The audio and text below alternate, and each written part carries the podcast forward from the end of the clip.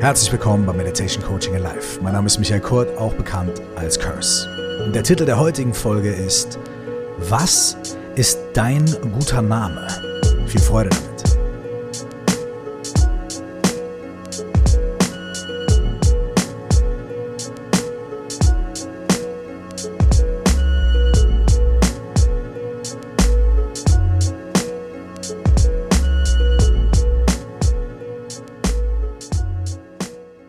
Herzlich willkommen dir nochmal hier in Meditation Coaching and Life.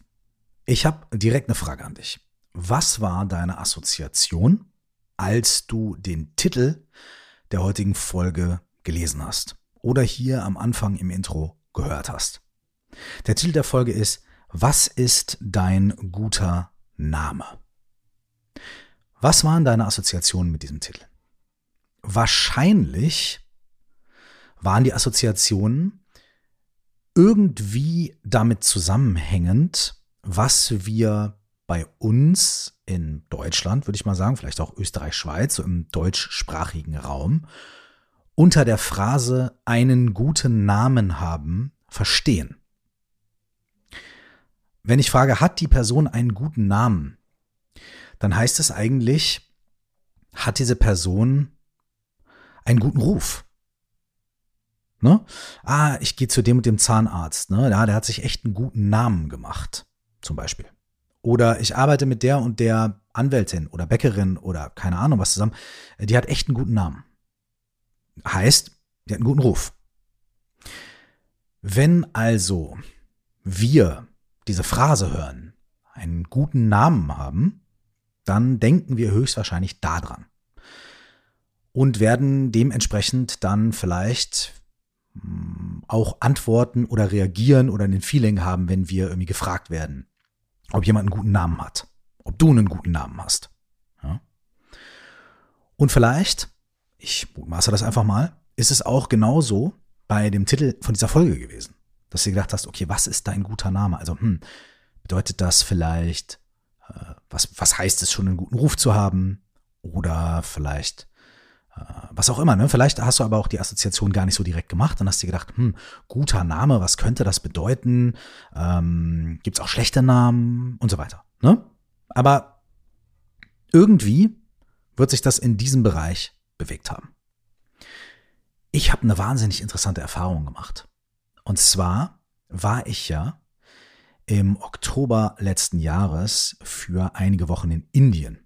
Und ich bin da eingeladen worden von einem tibetischen Lama, also einem tibetisch-buddhistischen äh, Lehrer namens Kalu Rinpoche, der auch schon zu Gast war hier im Podcast und der wirklich ein ganz fantastischer junger Mann ist, der im ja auch schon teilweise sehr äh, rigiden äh, tibetischen System ähm, von den, vom tibetischen Buddhismus äh, auch wirklich versucht, gleichzeitig die Tradition zu wahren, aber auch wirklich neue Dinge hineinzubringen, Ach, übrigens auch jemand, der ähm, seit seiner frühen Kindheit ein, ein, ein, völlig anderes Leben erfahren hat als äh, wir. Denn dieser junge Mann wurde als, ich glaube, fünf- oder sechsjähriges Kind erkannt als Reinkarnation eines vorherigen großen, geschätzten Lehrers, nämlich dem ersten Kalu Rinpoche.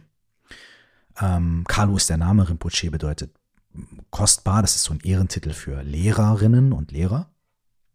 Und dann wurde er quasi als kleiner Junge auf diesen Thron gehoben und ist dann durch äh, so ein ganzes System gegangen, wo er gar nicht richtig zur Schule gegangen ist, sondern wo er eigentlich als junger, als, als junges Kind schon äh, ausgebildet wurde in diesen buddhistischen Lehren, um halt, wenn er 18 ist, äh, diesen Titel einzunehmen, diesen Platz einzunehmen und dann die Lehren weiterzugeben. Also wenn, wenn du die Folge noch nicht gehört hast, sie heißt, wie ist es, die Reinkarnation eines tibetischen Lamas zu sein, glaube ich. Ja, ich glaube, so heißt die. Äh, die findest du hier auch und äh, ist eine meiner Lieblingsfolgen und äh, wahnsinnig interessant auch von Kalu Rinpoche zu hören, wie seine Erfahrungen waren und wie intensiv das war, aber wie schwierig und herausfordernd und wie sehr, sehr, sehr schwierig für ihn als jungen Menschen das auch gewesen ist. Er ist heute, glaube ich, 32 oder 33, also wirklich auch noch ein junger Kerl, der, ähm, der sehr daran interessiert ist, den tibetischen Buddhismus äh, in seiner ganz reinen und puren Form zu bewahren, aber so das alte System ein bisschen umzukrempeln. Ganz interessanter Mensch.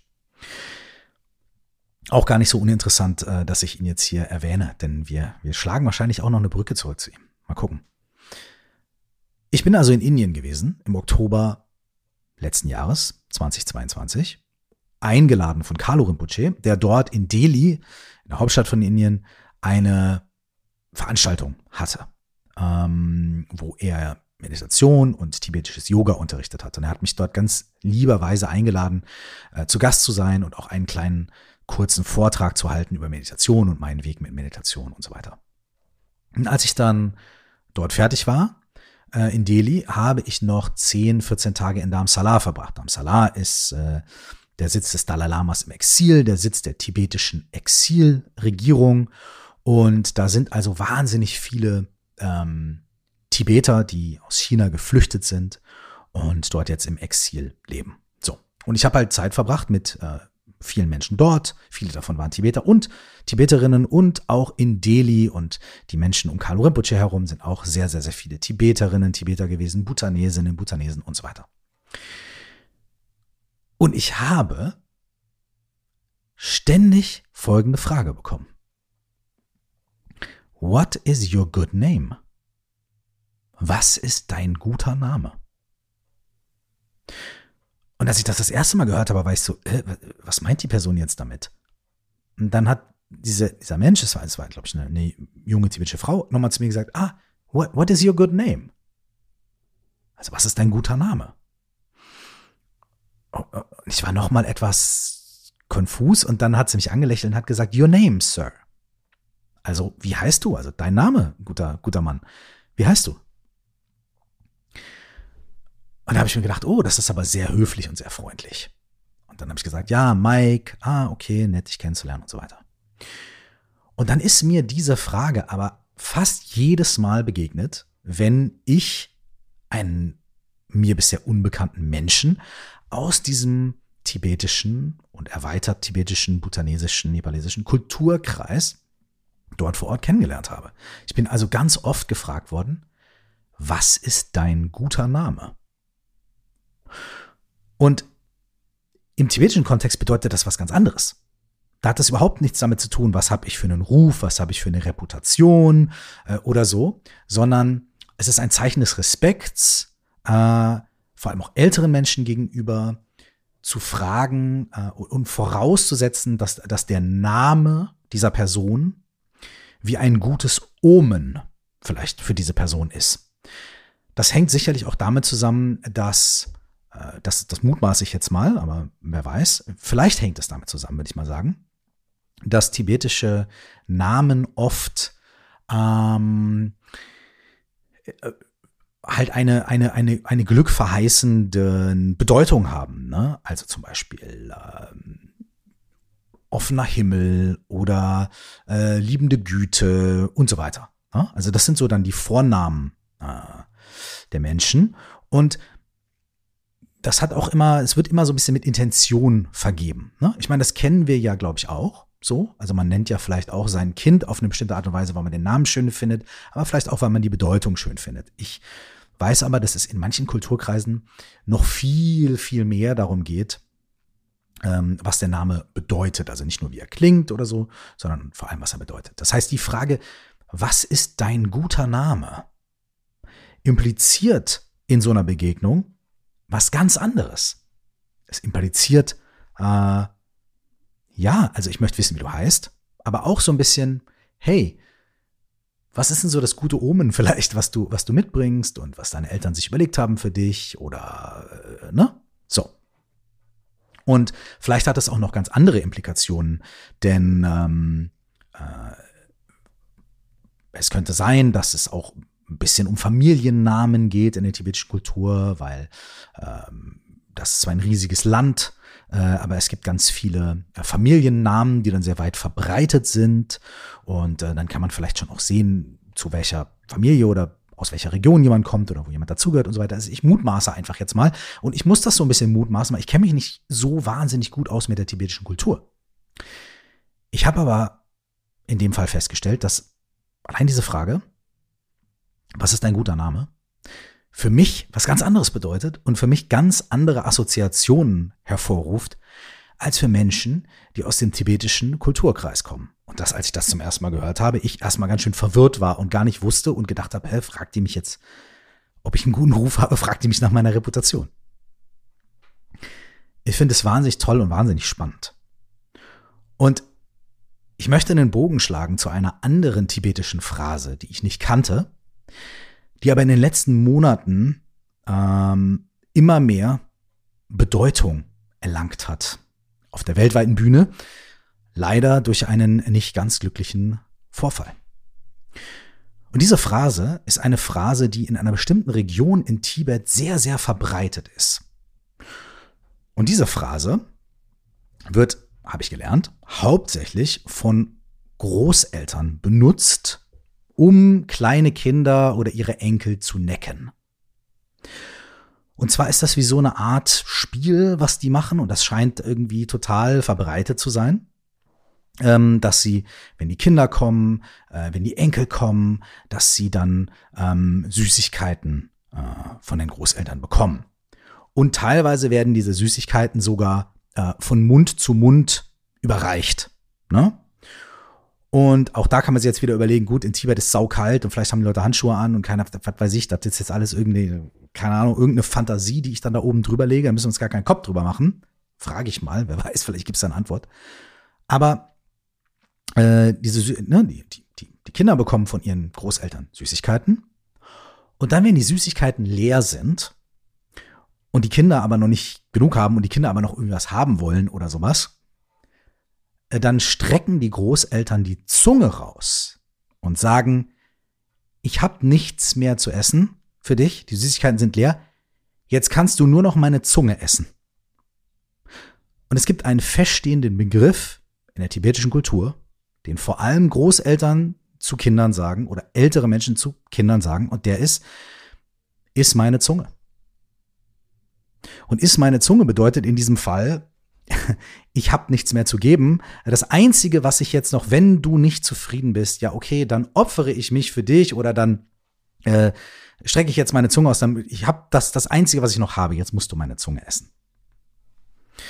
Und vor einigen Monaten gab es ein öffentliches Event vom Dalai Lama äh, in Damsala, wo er regelmäßig Menschen empfängt, die sich Vorträge von ihm anhören oder die mit bestimmten Anliegen zu ihm kommen, ihm bestimmte Projekte vorstellen oder mit ihm bestimmte Sachen diskutieren. Oftmals sind es auch Wissenschaftlerinnen, ähm, die über bestimmte Dinge reden, äh, Menschen, die im sozialen Feld tätig sind und so weiter. Aber auch ganz normal Familien und so weiter. Und da gab es halt ein Event, wo der Dalai Lama dann Familienempfang hat und da waren auch Kinder dabei und da gab es einen Jungen, der irgendwie sich mit dem Dalai Lama ausgetauscht hat äh, Fragen gestellt hat oder so. Und irgendwann hat er halt gefragt, ob er den Dalai Lama umarmen dürfe. Und wenn ihr schon mal was vom Dalai Lama gesehen gehört habt, dann wisst ihr, dass der zwar Englisch spricht und auch sehr intelligent ist, aber dass der nicht super perfektes Englisch spricht und auch manche Sachen gar nicht mehr so richtig hört, weil er halt schon irgendwie, weiß ich nicht, weit über 80 Jahre alt ist. Und dann ging es erstmal ein bisschen hin und her und irgendwie sein Übersetzer hat ihm gesagt, da, da, da. Und dann hat er da damit verstanden, ach, der will irgendwie mich in den Arm nehmen oder keine Ahnung was und hat den Jungen nach vorne gebeten. Und dann gab es ein Video von einer relativ, ein relativ kurzes Video von einer Interaktion, wo dieser Junge beim Dalai Lama auf dem Schoß sitzt und der Dalai Lama dann zu dem Jungen sagt, suck my tongue. Er streckt also dem Jungen die Zunge raus und sagt, auf Deutsch übersetzt, lutsch meine Zunge. Und dieses Video ist dann mh, hm, viel in den sozialen Netzwerken aufgetaucht. Und die Reaktion darauf war Wahnsinn. Die Reaktion darauf war in den vielen, vielen Fällen ähm, extrem verurteilend. Äh, es wurde sofort mit Worten wie Pädophilie, äh, Machtmissbrauch und so weiter um sich geworfen. Und wie das in einem heutigen Internetzeitalter ist, ging das alles sehr, sehr, sehr schnell und ähm, das Urteil war auch sehr schnell gefällt. Und ich habe dieses Video auch gesehen. Und als ich das, also dieses Snippet-Video, und als ich das gesehen habe, habe ich mir auch gedacht, irgendwie komisch, äh, was zur Hölle ist denn da los? Ja. Und ich habe dann ein bisschen nachgefragt und nachgehorcht, vor allem eben, weil ich ja auch so vielen Menschen aus der tibetischen Community begegnet bin und weil ich auch weiß, was der Dalai Lama diesen Menschen äh, als Symbol auch bedeutet. Und da habe ich mir gedacht, okay, ey, ich guck mal, ich frag mal, was ist denn da los? Und relativ schnell äh, wurden mir zwei, drei verschiedene Sachen gesagt, die meinen ersten Eindruck von dieser Situation in ein etwas anderes Licht gerückt haben.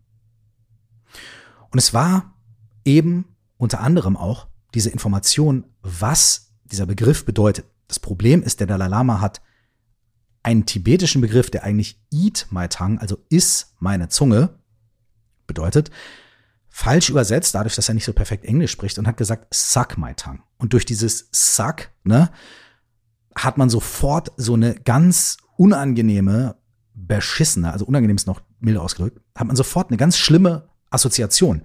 Vor allem, weil wir vielleicht auch durch die katholische Kirche und, und auch hier möchte ich niemanden, der Katholik oder Katholikin ist, auf die Füße treten. Gibt es auch in ganz vielen anderen Bereichen. Wir haben hier, ähm, wir sind sehr geprägt und, und, und davon, dass geistliche Menschen äh, ja pädophile Handlungen begehen und so weiter und so fort. Und dann haben, hat man das, glaube ich, sofort damit assoziiert. So, ach du Scheiße, da passiert wieder sowas. Ne? Was ja auch ein sehr normaler Instinkt ist und was ja auch sehr, sehr gut und sehr wichtig ist, wenn man Menschen schützen will, wenn man Kinder schützen will, ähm, die ja unglaublich äh, schutzbedürftig auch sind und schutzbefohlen, also wo wir uns kümmern müssen. All das ist total verständlich.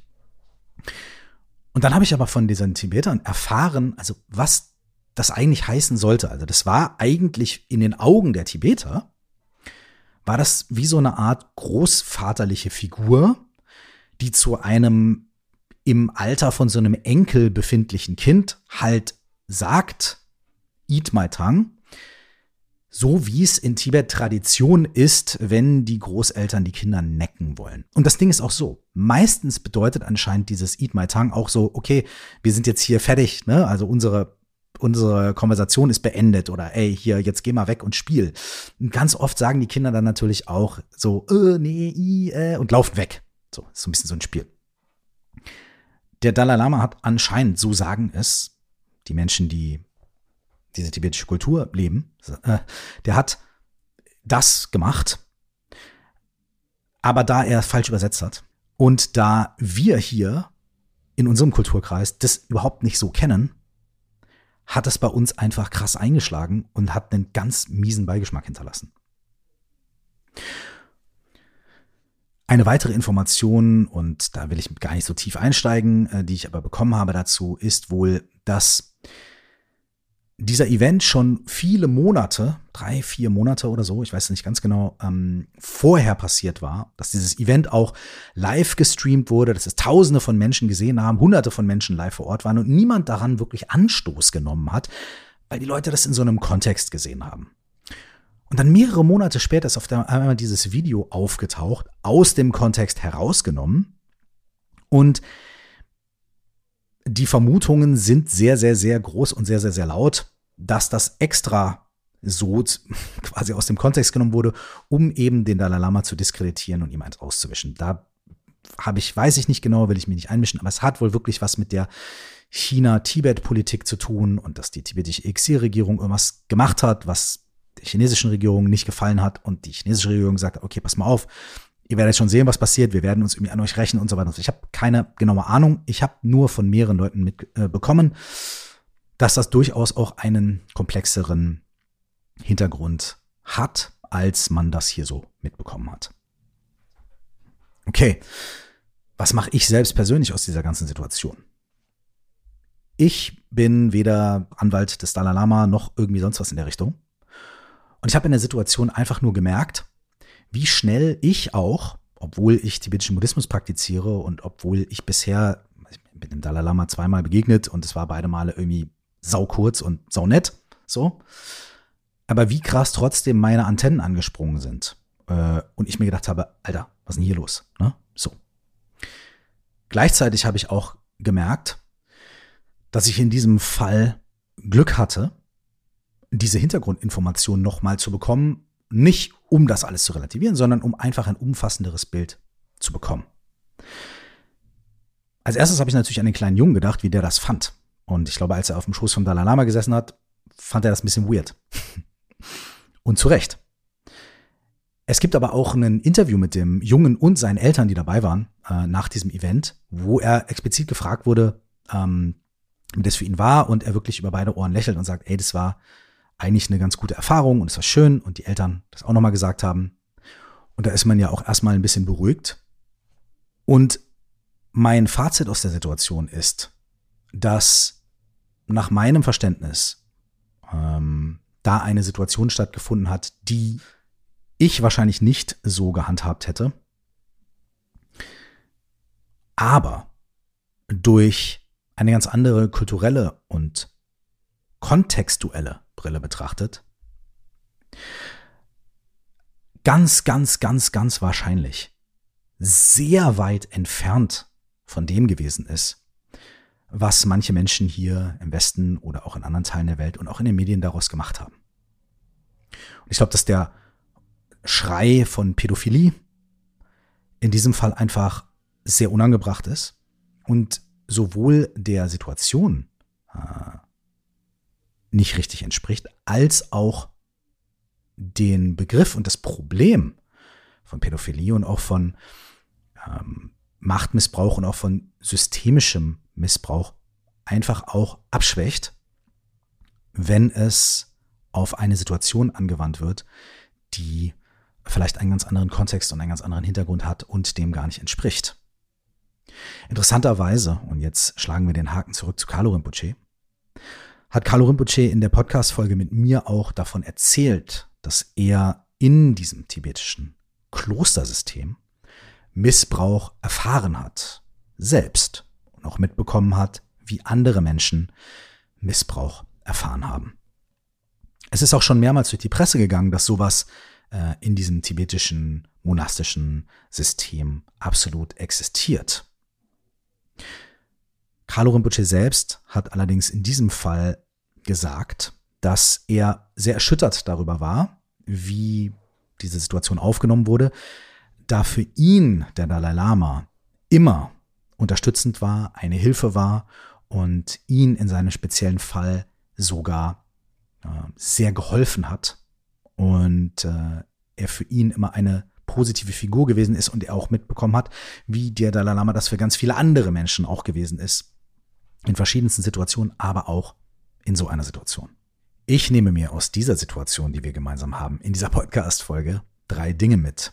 Erstens, wenn ich die Phrase höre, eat my tongue, finde ich sie natürlich ungewohnt und seltsam und versuche sie aber in einen entsprechenden Kontext zu setzen. Die zweite Sache ist, wenn jemand mich fragt, was ist dein guter Name, finde ich das auch ungewohnt, versuche es aber in einen entsprechenden Kontext zu setzen und werde wahrscheinlich einfach mit meinem Vornamen antworten. Und das dritte ist, in einer so komplexen Welt, wie sie es ist, in der wir leben, in der wir alle so verbunden sind, in der wir aber auch alle so unterschiedlich sind und in der wir alle, fast alle, versuchen unser Bestes zu geben und in der wir so schnell sind, zu urteilen, zu verurteilen und auch Dinge durch unsere eigene Brille zu betrachten.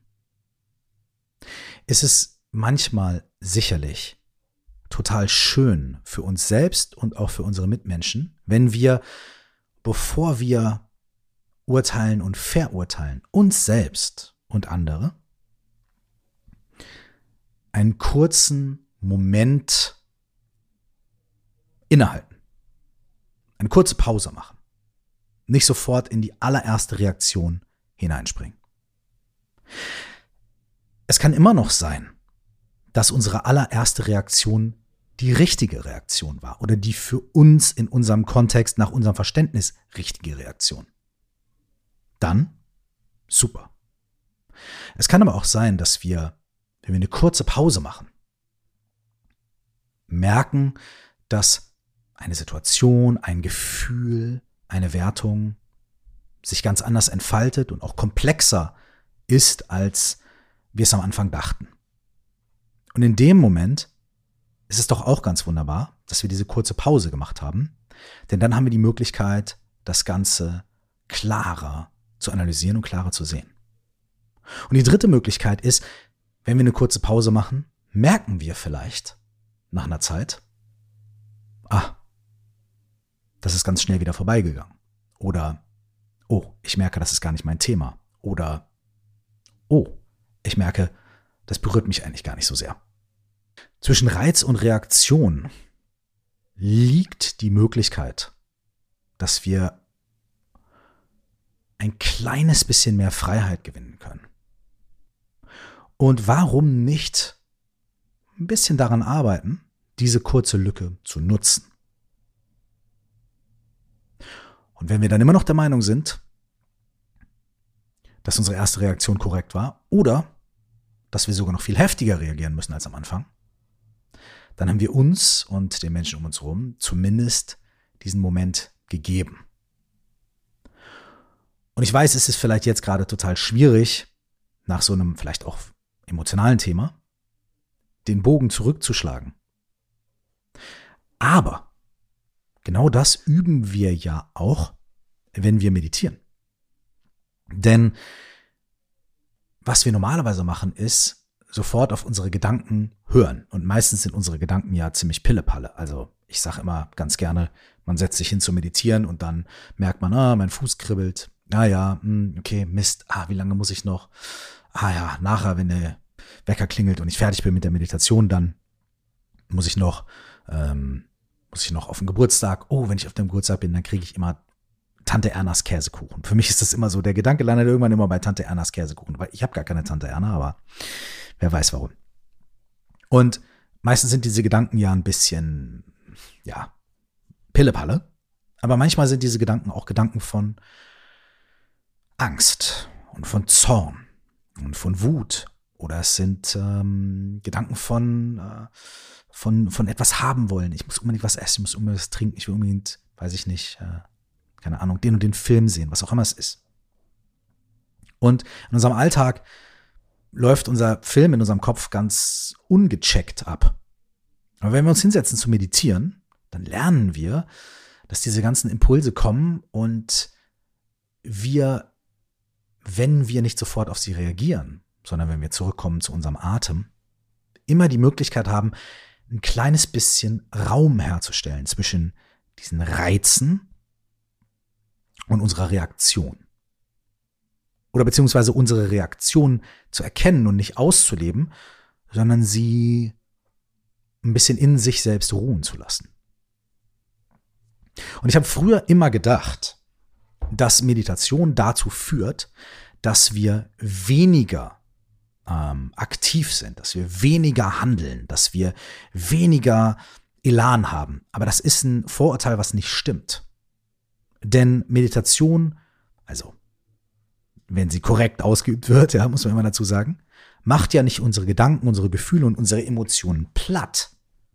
Die Gedanken, Gefühle und Emotionen sind ja immer noch da. Ich sitze da und denke an Tante Ernas Käsekuchen, ich kann mir den Gedanken nicht wegmeditieren. Der Gedanke ist da. Und wenn ich da sitze und Angstgefühle bekomme, dann sind diese Gefühle da, die kann ich mir auch nicht wegmeditieren. Und jeder Mensch, der sagt, dass man sowas wegmeditieren soll, der äh, erzählt auch Quatsch.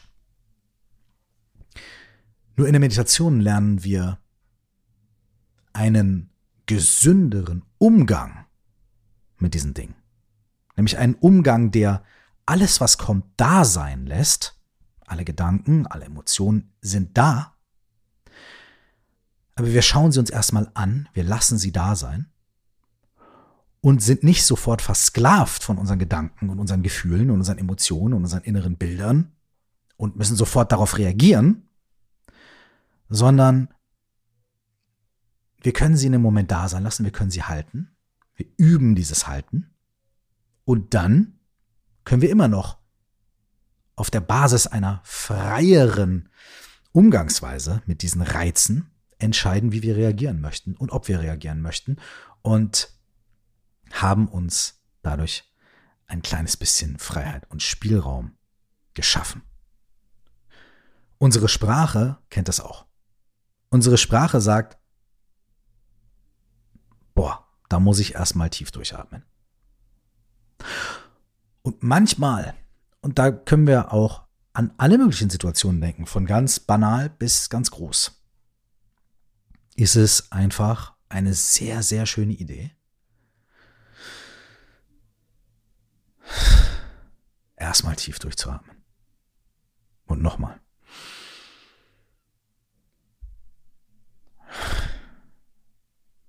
Und noch einmal.